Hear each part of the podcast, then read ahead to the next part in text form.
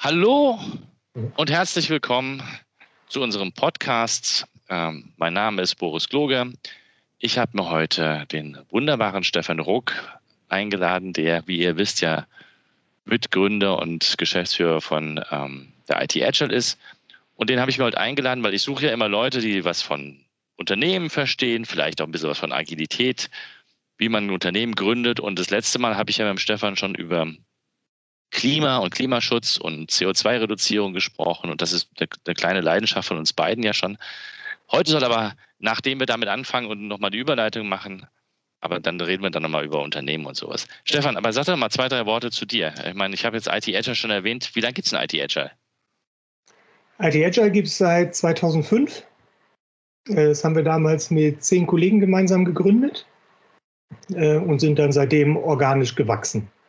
Und was, glaube ich, viele heute auch nicht mehr wissen, ist, dass wir gar nicht als Beratungsunternehmen angefangen haben, sondern als Softwareentwicklungsunternehmen.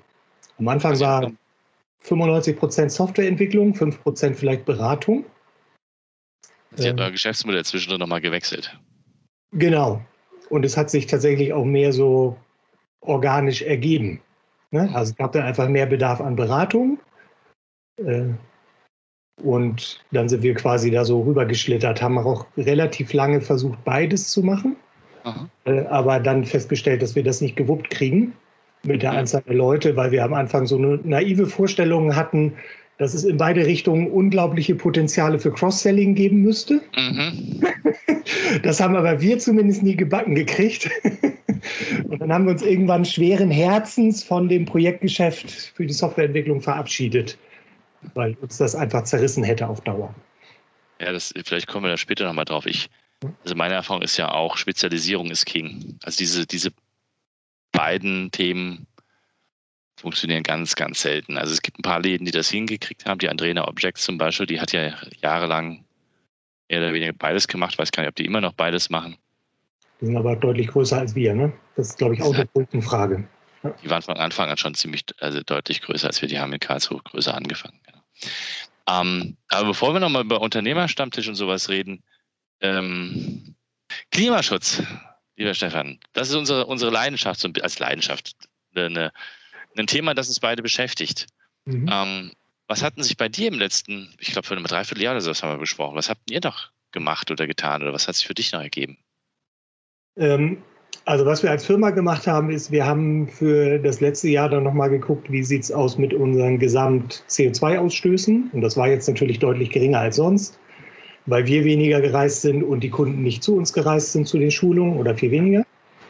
Äh, und haben halt das erstmal kompensiert. und das ist, äh, wir haben immer schon Flüge kompensiert, aber das war das erste Mal, dass wir quasi unser Gesamtgeschäft kompensiert haben. Da wart ihr uns aber einen Schritt voraus und schneller, weil ihr euch ja sogar habt zertifizieren lassen. Das haben wir fürs letzte Jahr leider nicht gebacken gekriegt. Ja, das war ja deine Anregung. Ich weiß ja noch, wie du, wie du gesagt hast, ich lass mich, ich mache hier Gemein, Gemeinwohlökonomie-Gedöns äh, und, und lass mich zertifizieren. Da habe ich gesagt, das mache ich auch. Also. Genau, das äh, hat natürlich bei uns auch gleich Wellen geschlagen. Das war unsere Idee und jetzt macht ihr das schneller. Aber ich finde es cool, dass ihr das äh, so schnell gebacken gekriegt habt. So. Ja, das war, war, äh, war ein Kraftakt, ne? hinzugehen und zu sagen, ich mache das jetzt und dann jemanden abzustellen, der sich dann eine Woche damit wirklich intensiv beschäftigt. Okay. Ist aber auch nur eine Woche. Also es ist jetzt nicht so, dass du das ganze Firma umkrempelst und wenn du sagst, ich vielleicht, ich, deswegen ist es bei uns vielleicht auch relativ einfach gegangen. Wir haben dann auch mal fünf Grad sein lassen im Sinne von, dann gibst du halt ein paar Euro mehr aus, weißt du? Also, ja. ob das jetzt kenne den Betrag noch nicht mal mehr, den wir da kompensiert haben. Aber ich sage jetzt einfach mal, ob du jetzt 10.000 oder 11.000 Euro kompensierst, ist ja dann an sich auch schon egal. Also. Genau, und das ist, glaube ich, auch was, was wahrscheinlich viele Leute und auch viele Firmen äh, überschätzen, wie viel das kostet. Also sicherlich noch anders, wenn man Aluminium herstellt. Ne?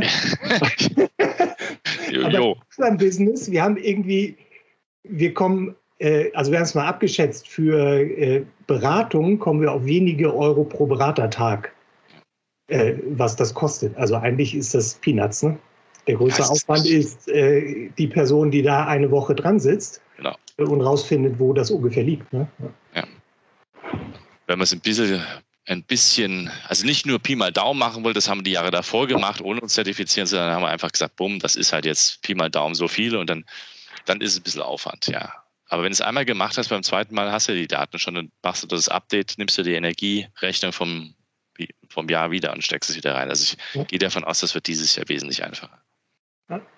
Genau, wir haben uns da auch bei dem, was wir gemacht haben, äh, ein bisschen beraten lassen vom IFU, Institut für Umweltinformatik in Hamburg. Äh, die sind spezialisiert auf so äh, ökologische Fußabdrücke. Die haben auch dafür eine Software, die wir nicht brauchen. Dafür ist unser Business so einfach so. Das hat es auch noch mal ein bisschen vereinfacht, ne? weil die uns helfen konnten zu gucken, wo man besonders drauf gucken muss. Genau. So ähnlich haben wir es auch gemacht. So, aber der richtige, ich glaube, das ist für mich so die, äh, die Nullstufe. Also zu sagen, wir finden mhm. mal was wir so an Schaden verursachen und kompensieren das. Äh, die nächste wäre sicherlich eine deutliche Reduktion. Und das, wovon ich ja eigentlich träume, ist äh, klimapositives Business. Mhm.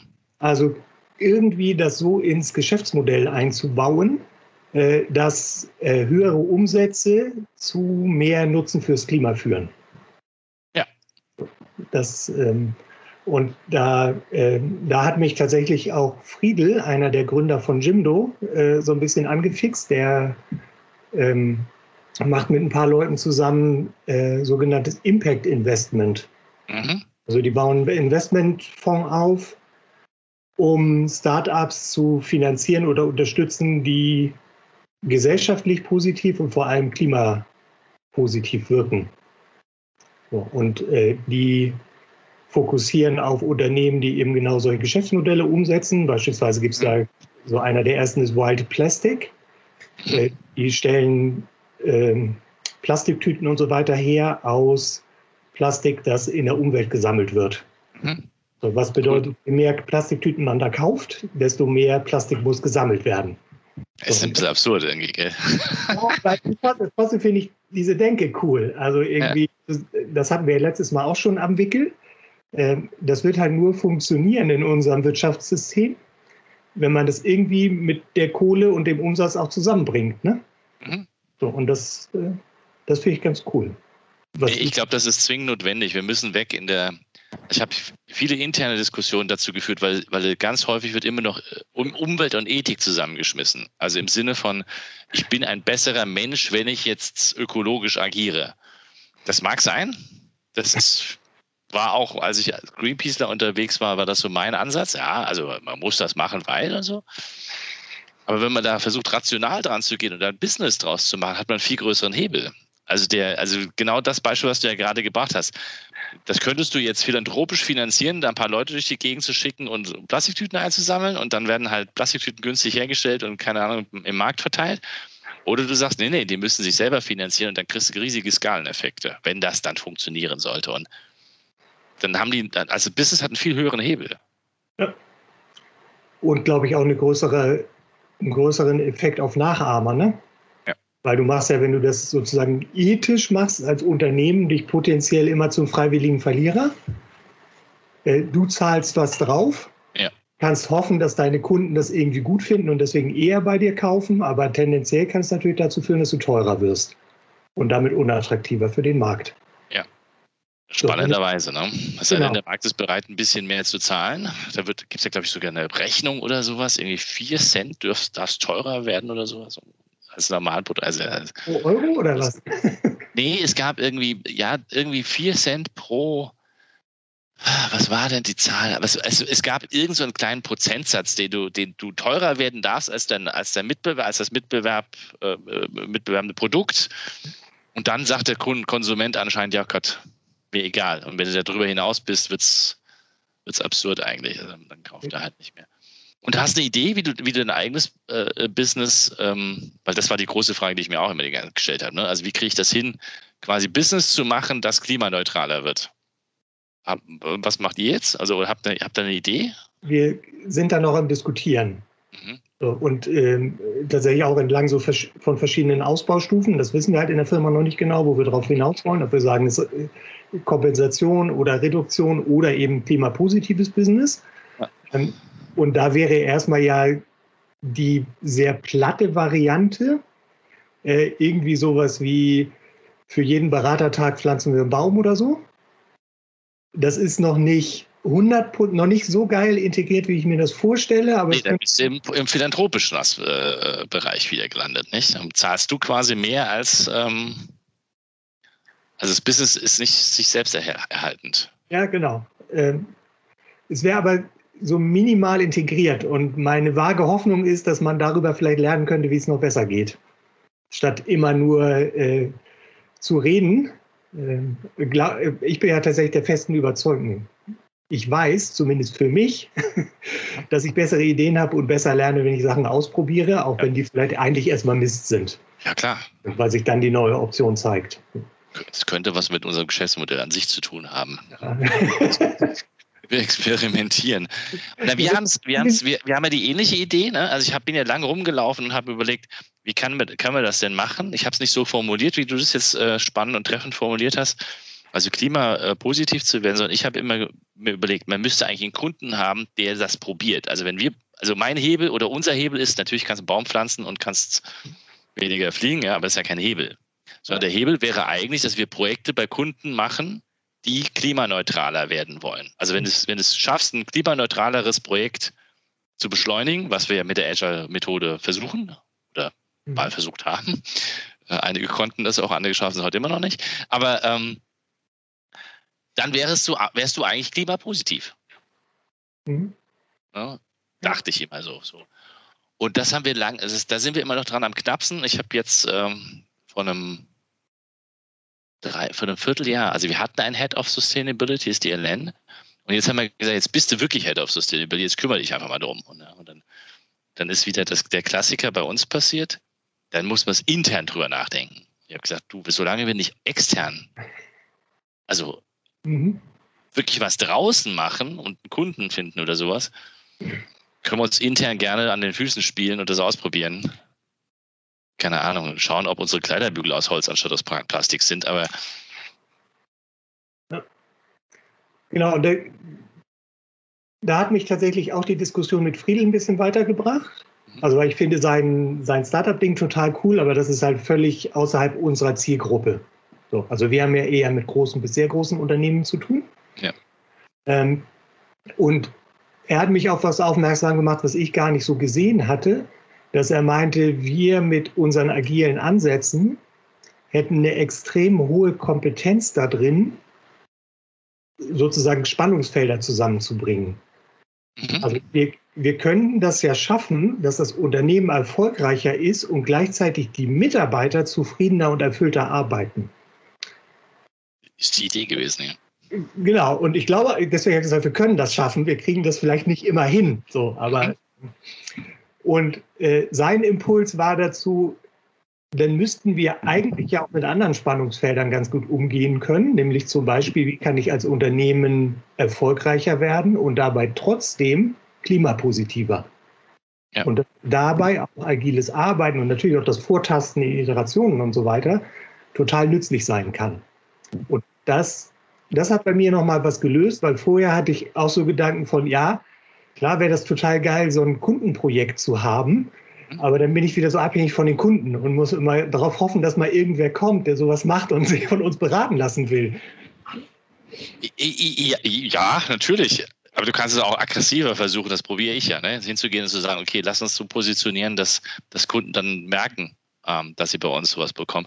Aber wir gehen einen ähnlichen Weg oder haben oder ähnliche Ideen. Ne? Weg, Weg würde ich auch noch gar nicht sagen, aber wir gehen einen ähnlichen Weg äh, äh, Gedankengang und sagen, okay, wenn wir doch, wenn es, also Ellen beispielsweise sagt immer, du kannst Kreislaufwirtschaft oder diese ganze ähm, CO2-Reduktion, du musst das ja als Business denken, das heißt, du musst eigentlich in Netzwerken agieren. Du musst wieder anfangen, darüber nachzudenken.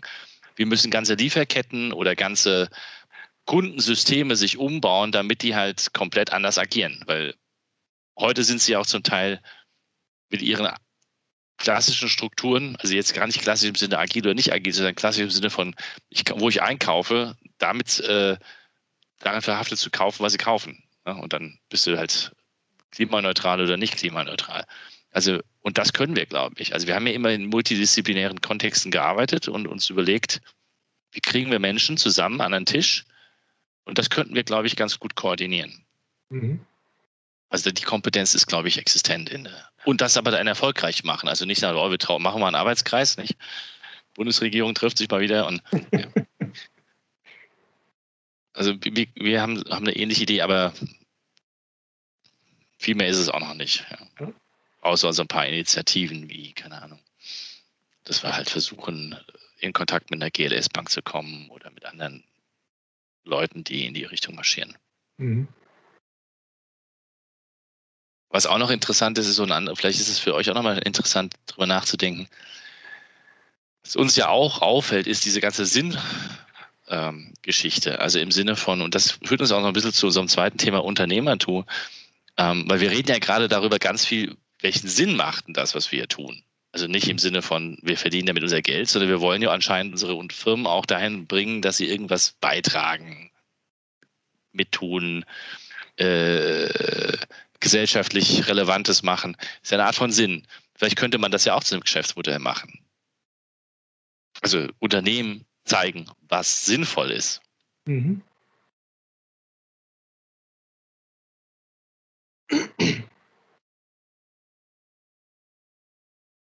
Ja. Also so, so eine Sinnstiftberatung quasi bauen. Ähm, weil das ist, meiner Meinung nach ist, ich habe da auch noch nicht lange noch drüber nachgedacht, aber das scheint zu fehlen. Also ich, wir reden mit vielen Kunden und manchmal kommt immer raus, ja, wir machen halt Business. Dann denke ich mir, ja, weißt du noch, warum du Business machst? Warum du noch eine Bank bist? Oder weißt du noch, warum du keine Ahnung, eine Versicherung bist oder ein, ein Krankenhaus oder naja, und auf der, diese Frage habe ich mich auch schon gestellt und äh, ja, bei vielen Kunden äh, scheint es das nicht zu geben. So, also dann fast was der mhm. Zweck des Unternehmens, äh, Umsätze machen oder Umsätze maximieren. Ja. Ja, äh, und das ist, da würden wir wahrscheinlich sagen, das ist so Quatsch. Äh, wenn Lalou mit seinen Thesen aber recht hat, hängt es ja alles an der Reife des des Schwerpunkt-Leaderships im Unternehmen. Mhm. Ja, ja sagt er nicht. Ähm, insofern bin ich halt unsicher, wie viel Beratung dazu nützt. So. Ach, du meinst, die, die haben, dass sie vielleicht beratungsresistent sein, nicht? Ja, das ist einfach nicht in der, nicht in dem möglichen Denkrahmen.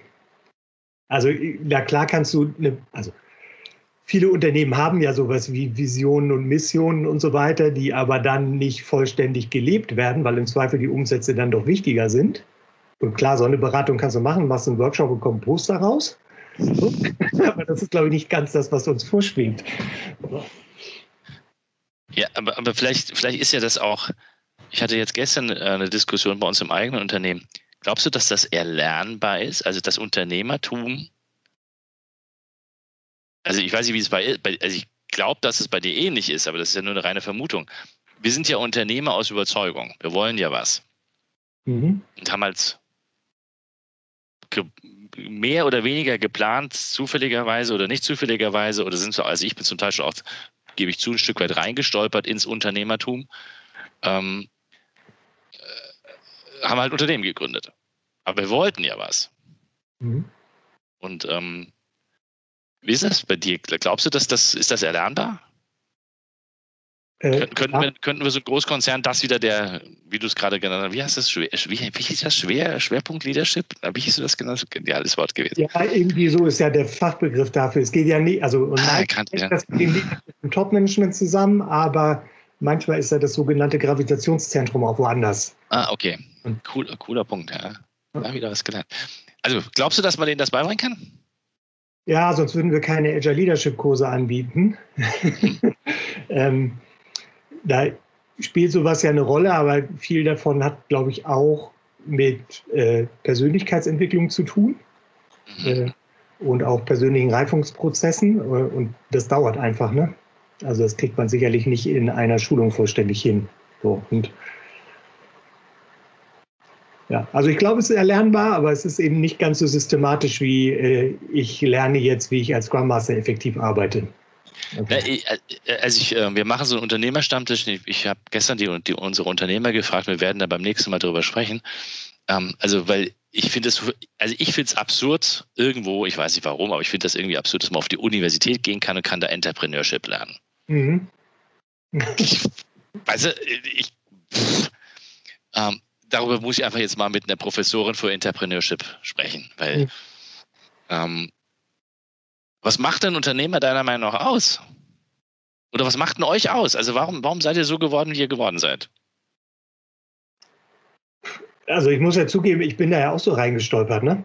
Also denn ich war erst Teilhaber, ich habe tatsächlich schon ganz früh als Jugendlicher mit Henning schon Sachen gemacht, so, äh, so sehr hemdsärmelige äh, Firmengeschichten. Äh, tatsächlich auch schon mit, keine Ahnung, 15 oder so. Unsere Eltern mussten den Gewerbeschein unterschreiben, weil wir zu jung waren. Ja, cool.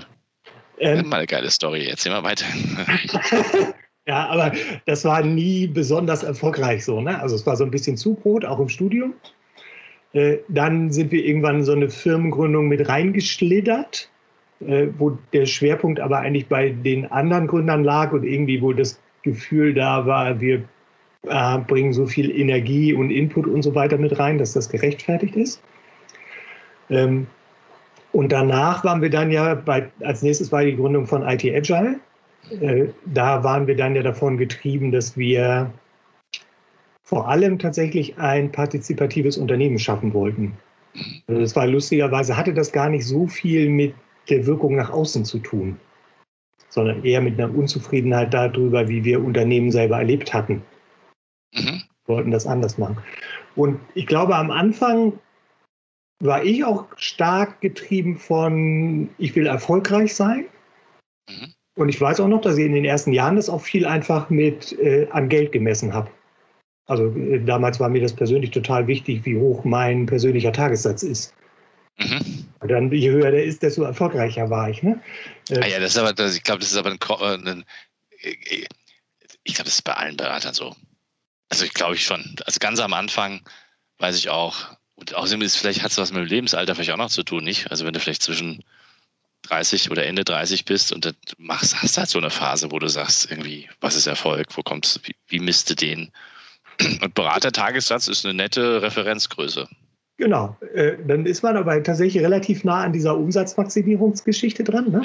äh, und dann irgendwann gab es halt so einen Reifungsprozess. Ne? Also irgendwann das Gefühl, das, das, kann es irgendwie nicht sein, das Endziel so. Also ist zwar ganz nett äh, und sicherlich auch ein guter Maßstab sozusagen, wie sehr Kunden meine Leistung wertschätzen. So, und ob ich mich weiterentwickle oder nicht, aber das kann ja nicht das Ziel sein. So, das äh, finde ich jedenfalls, dass ich persönlich erfolgreich bin und das über Geld gemessen wird.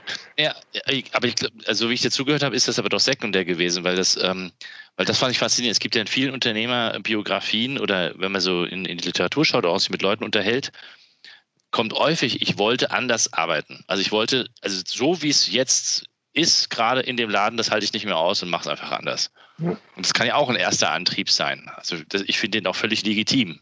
Ja, ich glaube manchmal dieses, oh, ich muss unbedingt eine Vision haben und wenn ich die Welt nicht verändere, dann kann ich keine, keine, keine Firma gründen, ist ja auch Käse. Also wir reden ja, wir müssen ja nicht immer über das Nonplusultra Ian Musk sprechen, sondern wir können ja auch einfach um das, den Mom-and-Pop-Shop nebenan, ist ja auch ein Unternehmen. Ja. Oder eine Barista aufmachen oder so, ist ja, oder? Also. Und das, war, das, und das war bei uns am Anfang definitiv ein starker Treiber. Wir wollten anders sein. Und ich weiß auch noch, dass wir, wir haben sehr früh so, einen ersten, so eine erste Klausurtagung mit allen Mitarbeitern gemacht. Äh, die, und uns dann noch überlegt, was wollen wir eigentlich so? Äh, und damals sind wir gelandet bei, wir wollen Marktführer werden. Ja, also, ja der Klassiker. ja, das wollte doch ich werden, Mensch. Genau. Äh, Und, ja, und das schien uns damals wahnsinnig, äh, also fast schon vermessen. So, weil wir waren gerade neu, wir waren unbekannt, auch als Individuen im Wesentlichen unbekannt und so. Äh, und dann irgendwann hatten wir diesen Zustand plus minus hergestellt. Also kann man sicher darüber reden, ob ihr das wart oder wir oder einer von den anderen so, aber auf jeden Fall waren wir so in dieser Riege. Und da weiß ich noch, dass dann tatsächlich wahnsinnig viel Energie aus dem Unternehmen verschwunden ist. Ne? Weil dann viele sich gesagt okay, dieses Ziel haben wir jetzt erreicht. Und was machen wir denn jetzt? Mhm. Gehen wir jetzt ins Kloster oder Also, und das hat uns lange beschäftigt, also tatsächlich über Jahre hat dieser Zustand angehalten. Äh, und dann haben wir uns eine Vision gegeben, die tatsächlich nach außen gerichtet war. Mhm. So, aber erst dann, ne? Also es hat relativ lange gedauert. Und ich glaube auch, dass am Anfang, wenn wir ganz am Anfang versucht hätten, so eine Vision aufzustellen, das wahrscheinlich nicht mehr als Paperware gew geworden wäre. Ne? Also hätten wir vielleicht einen Berater dazu geholt, der hätte uns dahin moderiert, dann hätten wir Vision gehabt. Die hängt dann an der Wand, aber so richtig gelebt oder Energie hätten wir damals, glaube ich, dafür nicht gehabt. Ja, der hätte das Business Model Canvas runtergeholt und hätte gesagt, dann füllt das doch mal aus und was machen wir denn jetzt? Was ist denn eure Value Proposition? Und machen halt Agile. ja, nee, ist vollkommen, aber ist ja, ist ja spannend, was du erzählst. Das, das, also ich, ich finde ich find auch, ähm, wenn ich dir so zuhöre, klar, am Anfang war es vielleicht, wir wollen einfach was anderes machen, es ist eine innere Haltung, da ist eine innere Motivation, also da ist ein innerer Drang, was zu wollen. Und wenn es am Anfang halt ist, ich möchte anders arbeiten, ist das ja auch okay. Und irgendwann wird aber dann, so wie du es beschrieben hast, in einem Prozess möglicherweise auch draus, ich will tatsächlich, ich will noch was anderes. Ich will Welt verändern, oder wir haben vorhin über Klimaschutz gesprochen, da irgendwas machen oder sowas. Da, da, da ist irgendein Wille dahinter. Mhm. So ein wirklich intrinsisches Motiv. Und, und wie habt ihr das denn dann gemacht? Also, weil du vorhin hast erzählt, äh, partizipat partizipatorisches Unternehmen, oder mhm. nee, partizipatives Unternehmen, muss man sagen, ja. partizipatives Unternehmen. Ähm, wie habt ihr das gemacht? Wie hat das funktioniert? Waren immer alle happy? Äh, nee. Äh, das war tatsächlich äh, und ist also viel, es war viel Blut, Schweiß und Tränen so. Mhm. Ähm, am Anfang war es noch relativ einfach mit zehn Leuten. Da haben wir einfach gesagt, hier, äh, wer von den Originalleuten hat am wenigsten Schmerzen damit, die Geschäftsführung zu übernehmen. Das war damals Henning. Äh, und alle anderen waren froh, dass er das gemacht hat. Äh, und da war das im Grunde strukturell so ähnlich wie andere kleine Unternehmen auch. Ne? Also er hat faktisch die Gehälter festgelegt, die Einstellungen gemacht, im Zweifel Entlassungen, ähm, den Großteil vom Vertrieb äh, und die, die Mitarbeitergespräche und die Weiterentwicklungsgeschichten. So, ne? ähm, was da anders war als sonst, war, glaube ich, dass viel davon auf Augenhöhe war. Mhm. Also einfach durch die Gründungsgeschichte, weil er jetzt nicht den Laden gegründet hat und äh, zehn Leute eingestellt, sondern weil es gemeinsame Gründung war. Und weil wir von Anfang an sogenannte Tuning-Tage hatten, also wo die ganze Firma zusammenkommt, mehrfach im Jahr, um dann halt zu gucken, wie man die Firma weiterentwickeln möchte. Mhm. Äh, Tuning-Tage habt ihr die genannt, spannend, okay. Genau. Die, das war tatsächlich mal in so sehr frühen XP-Zeiten, äh, sozusagen ein Konkurrenzbegriff für Retrospektiven. Also bevor sich Retrospektiven durchgesetzt haben. Echt? Ja, ja, zumindest in meiner Filterblase hat man viel über Tuning äh, Meeting okay. gesprochen. Wusste ich ja noch nicht. Cool. ähm, genau, und, der, und die haben dann quasi auch die Firmenentwicklung und das Wachstum begleitet. Also wir sind dann irgendwann größer geworden und dann wird natürlich schnell jemand wie, äh, nicht jemand wie, sondern äh, mit dieser Struktur entsteht dann schnell, natürlich schnell ein Bottleneck. Also die eine Person, die Gehälter festlegt, Mitarbeitergespräche führt, Vertrieb, alles organisiert und so weiter. Das geht mit zehn Leuten noch, aber nicht mehr mit 25. Ja. Ähm, und wir haben dann immer äh, dem dem sozusagen dem Drang oder dem Druck widerstanden, klassisch zu werden und das über Hierarchie zu lösen. Mhm. Und wir haben dann mit ganz vielen Techniken experimentiert, wie man Dinge, die jetzt bei der Geschäftsführung lagen, dezentraler organisieren kann. Also wie man das quasi nach unten kriegt. Ne?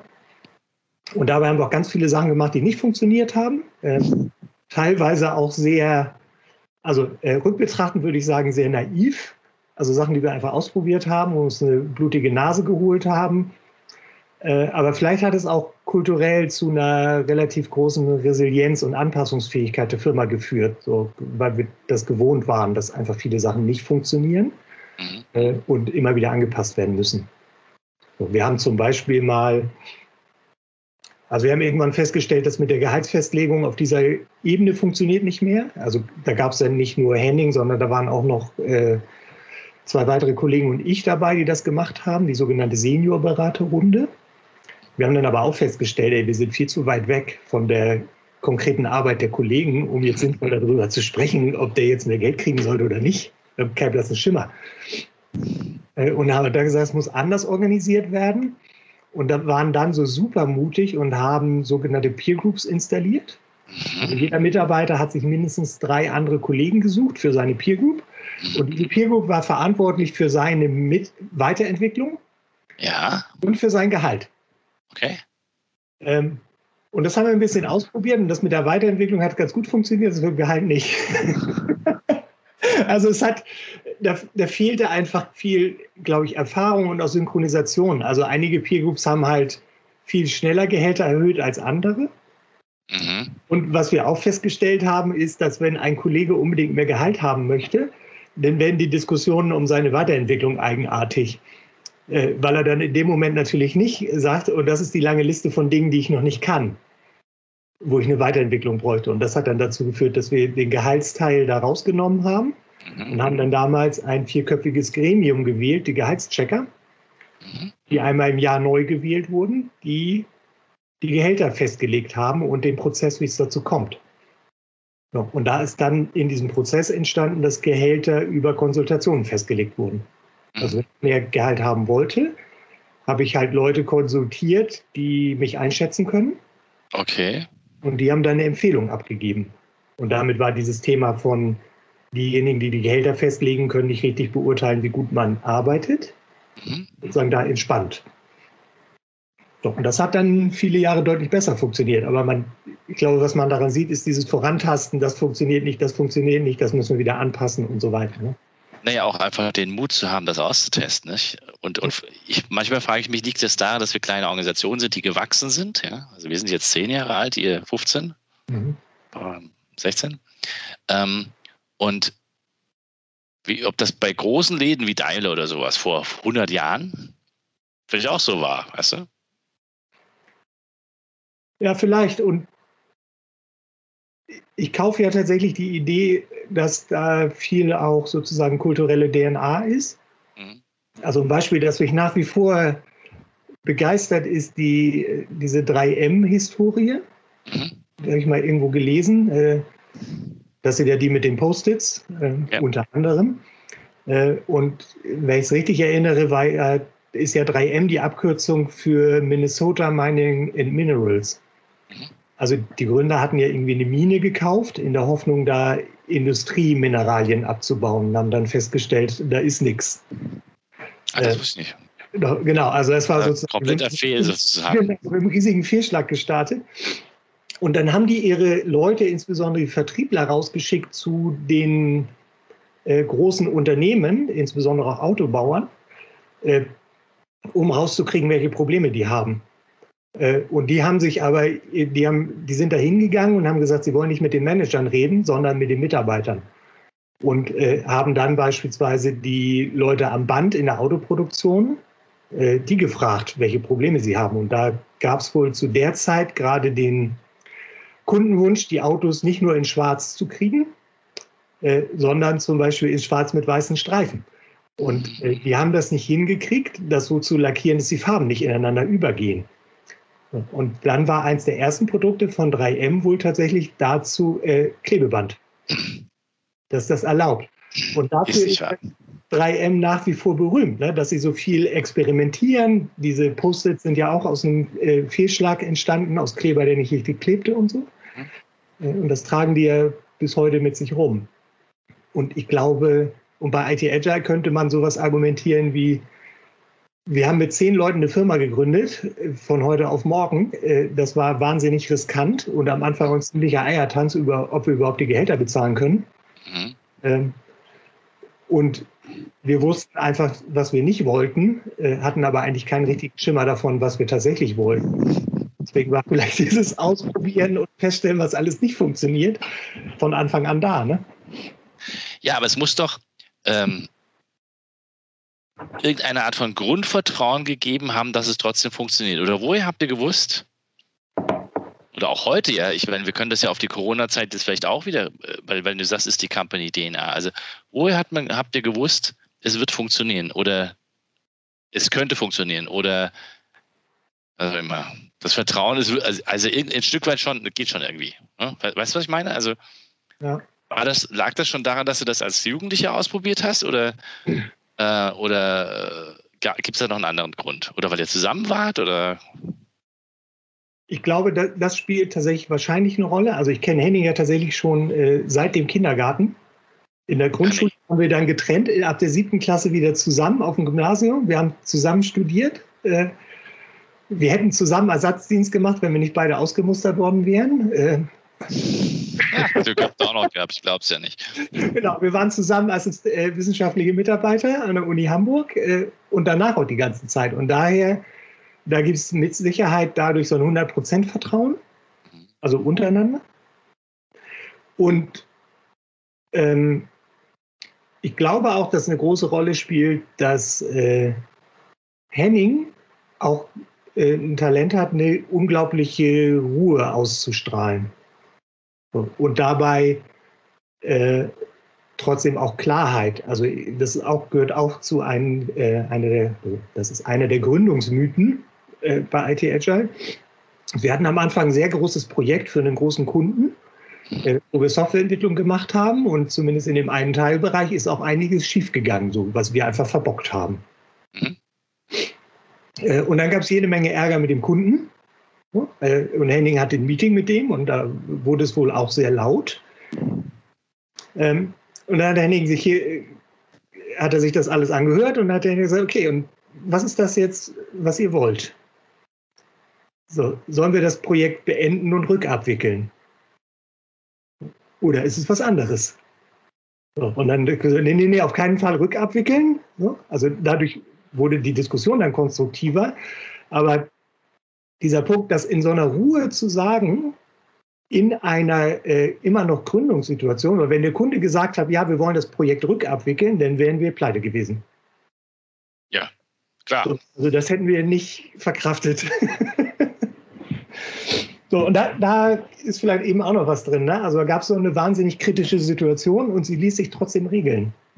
So, ne? Wir sind da trotzdem durchgekommen und wir hatten danach immer wieder auch schwierige Situationen. Also wir hatten auch mal, ähm, ich glaube, nach der Finanzkrise, äh, die ist irgendwie an uns vorbeigegangen damals, äh, haben wir dann eine selbstproduzierte Krise gehabt, äh, wo es uns finanziell schlicht, schlecht ging, weil wir uns einfach schlecht organisiert hatten. So, und die war das war schon heftig so. Und trotzdem sind wir da irgendwie durchgekommen. Ne? Also wir haben das sozusagen immer und immer wieder erlebt, dass es irgendwie geht. Also es ist bei uns ähnlich, ja. Dieses, dieses, dieses Erleben des Wiederaufstehens. Also man fällt auf die Nase. Ich, ich glaube, das, das muss man sich als Unternehmer oder der, der ein Unternehmen anfangen möchte, klar machen. Es wird zu Krisen kommen. Das wäre, also wenn mich einer fragen würde, gäbe es keine Krisen beim Gründen eines Unternehmens, würde ich sagen, unwahrscheinlich. Also, sehr unwahrscheinlich. Ja. Und das müsst ihr ja auch, mal, auch noch mal gehabt haben, als ihr gesagt habt, ihr werdet vom Software-Dienstleister ähm, zu einem Beratungsfirma. Ich meine, das heißt ja am Ende des Tages, wenn du sagst, hast du gesagt 95 Prozent zu 5 oder, oder keine 90, 90, 10 oder was, du wirst ja quasi 90 Prozent deines Umsatzes plötzlich weg. Ist ja auch mal eine Krise, oder? Oder nee. aber habt ihr das so schleichend hingekriegt, dass das keiner gemerkt hat? Ja, das ist mehr, und hingekriegt ist falsch. Äh, das ist passiert. Also wo, ah, okay. es, wo es schon eine Krise gab, ist, also wir haben am Anfang begonnen mit äh, wenigen sehr großen Festpreisprojekten, mhm. die wir agil abgewickelt haben. So, ne? Das sind äh, Elemente drin gewesen, die so ähnlich sind wie du, äh, wie das, was du in dem Buch Agile Festpreise beschreibst. Ne? Also, oder dieses Money for Nothing, Change for Free und so weiter. Ja, ja, ja. Äh, und es lief auch so ganz gut, aber gleichzeitig hatten wir das Gefühl, das kann es nicht sein, weil die Vertragskonstellation bei uns trotzdem immer an alle Leute ausgestrahlt hat, Lernen ist eher ungünstig. Ne? Also ich erinnere mich noch an eine Situation, wir sind beim Kunden wir arbeiten, wir zeigen jede Woche, was wir gebaut haben. Der Kunde ist insgesamt ganz zufrieden. Wir haben neun Mitarbeiter eingestellt, frisch von der Uni, hoch engagiert. Ähm, wir führen so ein Review durch. Der Kunde ist ganz zufrieden und der Mitarbeiter macht einen Vorschlag. Er sagt, ey, hier, mir ist aufgefallen im Arbeitsfluss, das wäre viel einfacher, wenn wir die Daten aus diesen zwei Fenstern in ein Fenster tun. Dann seht ihr alles auf einmal. Und der Kunde sagt, ja, stimmt. Das ist cool. Äh, oder sehr offensichtlich, dass wir das nicht extra bezahlen. Ja. Hätte ich ja vorher sehen können. So, und dann lernen natürlich alle Beteiligten, den Vorschlag machen wir nicht nochmal. Ja, klar. Wir liefern wie bestellt. So, das war uns irgendwann zu doof und dann haben wir entschieden, wir machen nicht mehr bei, bei Ausschreibungen mit, es sei denn, wir werden explizit darum gebeten und wir machen keine Festpreise mehr. Mhm. Das hat dann tatsächlich dazu geführt, dass wir alle unsere Kunden verloren haben. Klar, wenn du in dem Umfeld unterwegs warst, ne? du ja erfolgreich. Ja, schrittweise ausgelaufen, aber da sind schon immer größere Mengen von Leuten frei geworden. So, das hat dann umsatztechnisch auch nochmal äh, eine ordentliche Talfahrt bedeutet. Wir haben das genutzt, um die Leute auszubilden in Technologien, die dann eher bei den Kunden anzutreffen waren, die wir attraktiver fanden. Also dann eher Webentwicklung als Fat-Client-Entwicklung und eher äh, Python als Java und so weiter. Ähm, und haben uns da dann sozusagen schrittweise wieder rausgekämpft und in dem Zuge ist dann auch das Beratungsgeschäft gewachsen. Und dann hatten wir lange Zeit beides und dann wurde das Beratungsgeschäft größer und das Entwicklungsgeschäft kleiner, bis wir dann irgendwann festgestellt haben, dass dieser Restentwicklung, dass der uns nicht gut tut. Das letzte Projekt, das wir hatten, also da haben wir was gemacht für eine Bank. Das war eine total coole App, die wir gebaut haben. Der Kunde war zufrieden und so weiter. Und drei Monate später ruft der Kunde an und sagt, er hat einen dringenden Änderungswunsch noch, den er natürlich auch bezahlt. Äh, und da haben wir gesagt, okay, jetzt haben wir zwei Möglichkeiten. Entweder wir sagen dem Kunden, machen wir nicht, oder wir nötigen den Kollegen, der das gebaut hat, äh, das am Wochenende zu machen, weil der ist Fulltime bei einem anderen Kunden. In der Beratung. Und das war so ein Erlebnis, wo wir gesagt haben, wir äh, werfen diesen Geschäftsbereich Entwicklung weg, trennen uns davon. Und das hat dann auch dazu geführt, dass noch nicht viele, aber der ein oder andere Kollege daraufhin gekündigt hat. Ja, weil der gesagt hat, das ist ja völlig valide. Die gesagt haben, ich möchte Software entwickeln, ich möchte nicht beraten.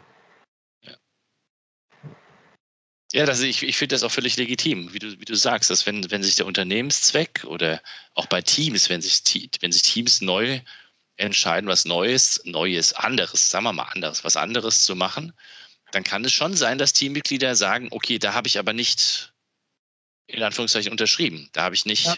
das war nicht das, was ich wollte. Ja. ja, dann geht man halt auseinander. Finde ich völlig okay. Die Party ändert die Musik, gefällt mir ja nicht mehr. Ja. Okay, jetzt wieder.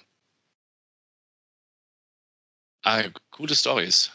Ähm, glaubst du, dass, dich, dass, äh, dass euch diese ganzen Erfahrungen jetzt auch in dem, im letzten Jahr ähm, mir kann kein besseres Wort ein, unterstützt haben? Also, dass dieses, dieses, vorhin hast du mal den Begriff DNA benutzt, dass diese Art zu funktionieren euch auch im letzten Jahr geholfen haben?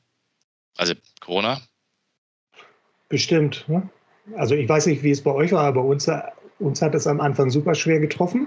Also das Geschäft ist faktisch komplett sub, äh, kaputt gegangen ähm, und Beratungsgeschäft deutlich eingebrochen. Äh, zum einen, weil einige Kunden selber kein Geld mehr hatten mhm. oder keine Umsätze und bei anderen Kunden fehlte einfach die Infrastruktur. Also wir haben es mit Mühe und Not geschafft, ihre eigenen Leute irgendwie in Videokonferenzen zu bringen, aber für an Externe war nicht zu denken. Ne? VPNs überlastet und so weiter. Ähm, und das war schon hart. So. Äh, wir haben dann natürlich einen Krisenstab gebildet. Ähm, und die das tatsächlich auch als Chance benutzt, um die Firma neu zu bauen.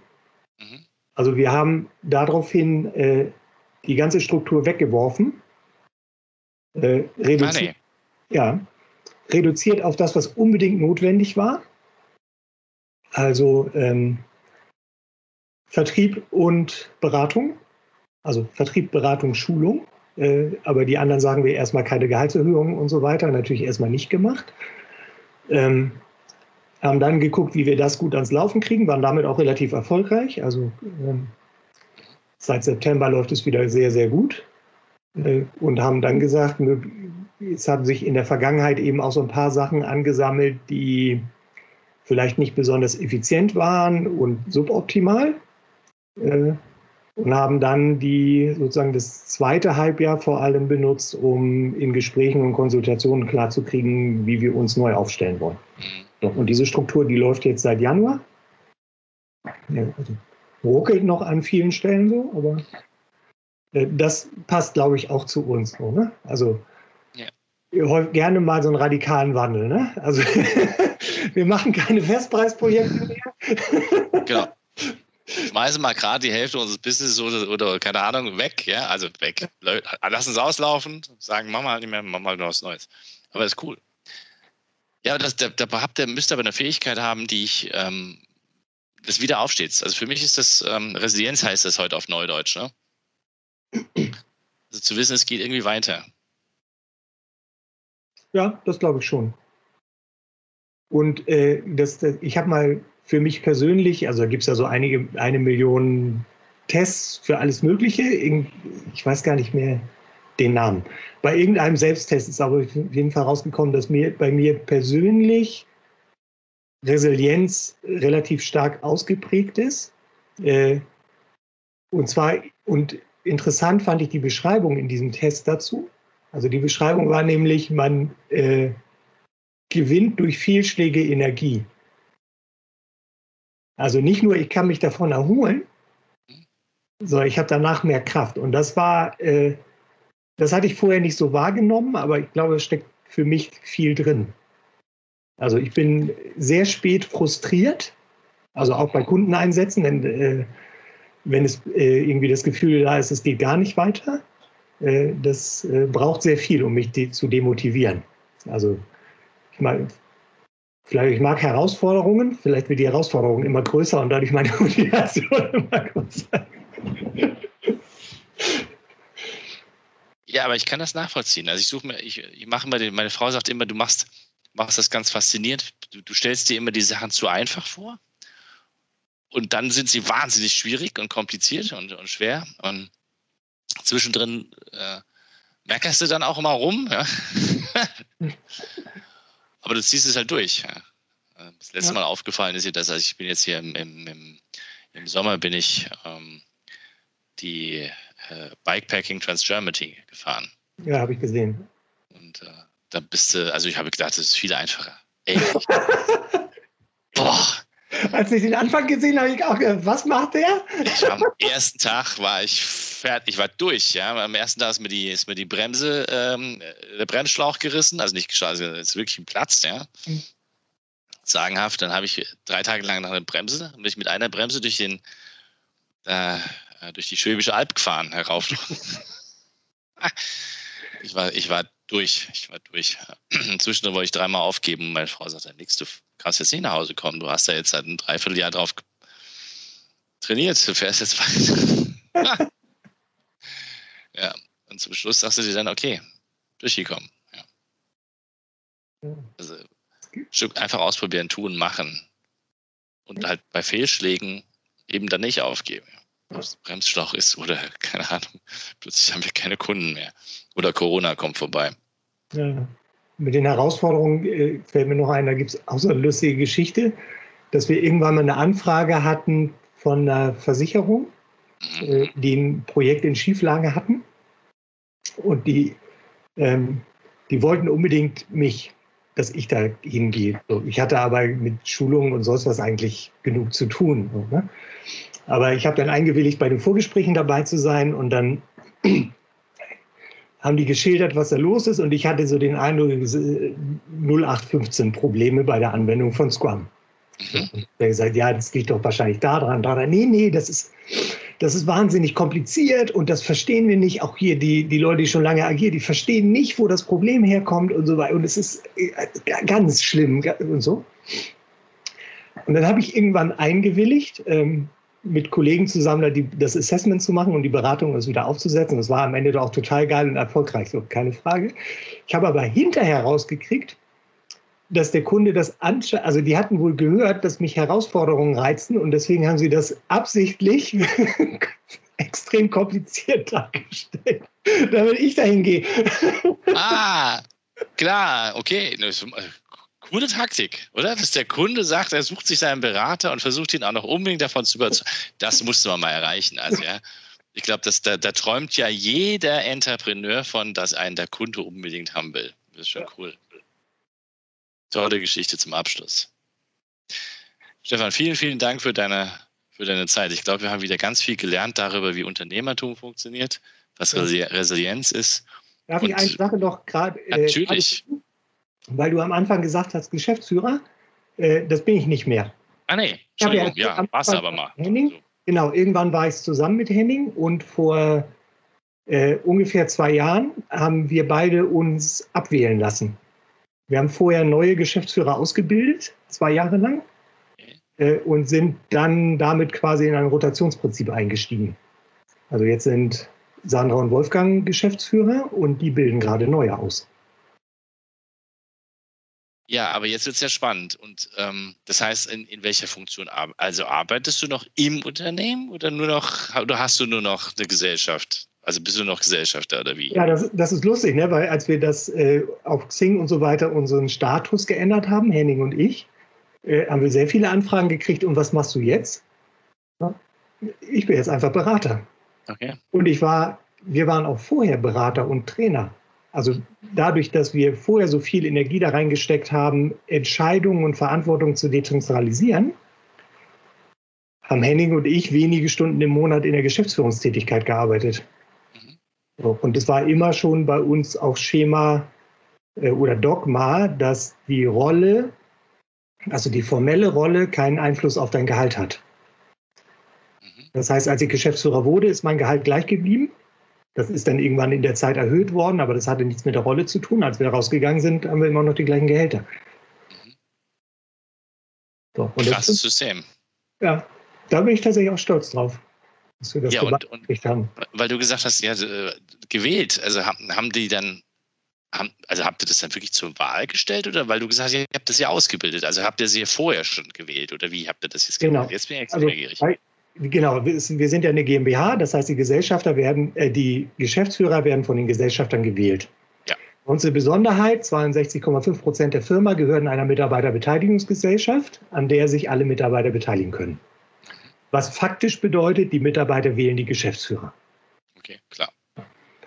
Äh, und uns war natürlich klar, dass es nichts bringt, irgendwen auszubilden, der nicht gewählt wird. Deswegen haben wir die Auszubildenden von den Mitarbeitern wählen lassen.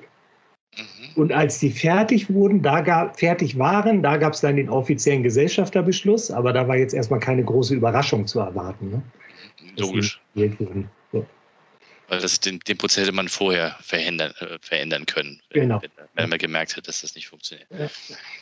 Na, cooles Modell.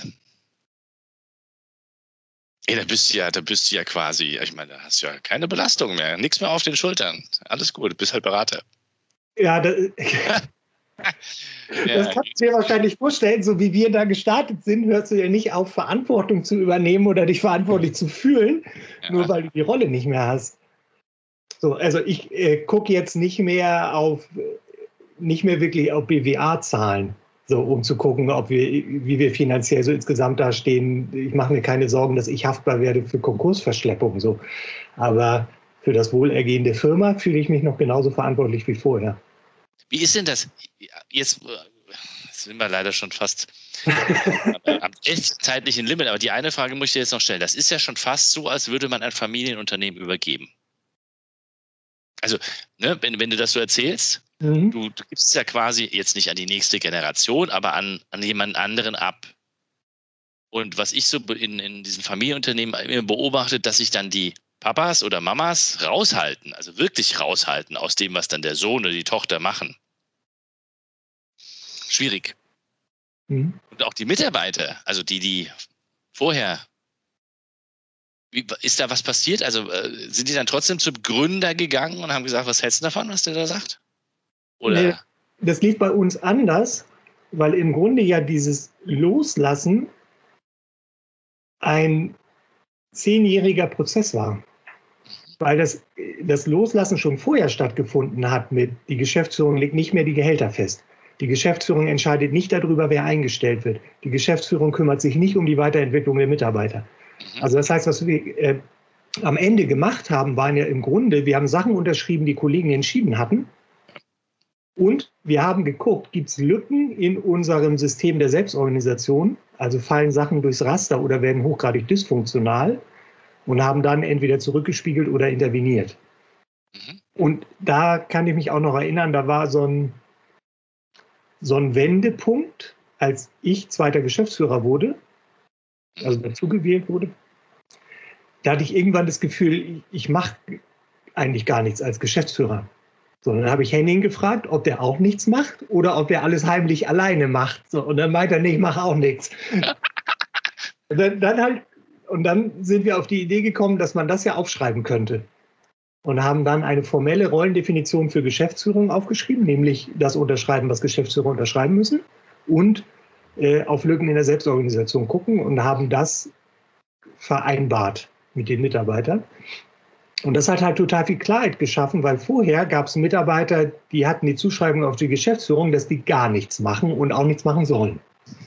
Und andere Mitarbeiter, die eher die Zuschreibung hatten, wenn hier irgendwas schief geht, dann regelt die Geschäftsführung das. Mhm. So, und durch diese Klarheit in der Rolle, äh, das hat halt dazu geführt, dass aus meiner Wahrnehmung tatsächlich Eigenverantwortung nochmal gestiegen ist. Weil damit auch klarer wurde, was woanders geregelt werden muss. So, und insofern war das eben ein schleichender Prozess und am Ende jetzt sozusagen den Staffelstab zu übergeben, äh, war tatsächlich emotional einfach, war es auch für Henning. So, auch wenn der deutlich länger in der Rolle war als ich. Ne? Ja. Ja, das ist nochmal ein cooler Abschluss. Man gibt den Staffelstab tatsächlich ab und es ist aber ein Prozess. Ja, genau. Und wie man den Geschäftsführer anders definieren kann, der macht nichts außer das, was er unterschreiben muss und kümmert sich um die Lücken in der Selbstorganisation. Vielleicht cool. Oder dass was runterfällt. Ne? Ja. Um aufzupassen. Echt cool. Vielen, vielen Dank. Ja, gerne. Hat mir Spaß gemacht. Ja, mir erst. Habe wieder wahnsinnig viel gelernt und ich hoffe, unsere Zuhörer auch. Ich freue mich auf ein nächstes Mal. Wenn du, dann, wenn du mir dann erzählst, was euer neues Geschäftsmodell wirklich ist. hast du heute nur angedeutet. Ich freue mich drauf. Bis dann, Stefan. Ja, bis dann. Tschüss. Ciao.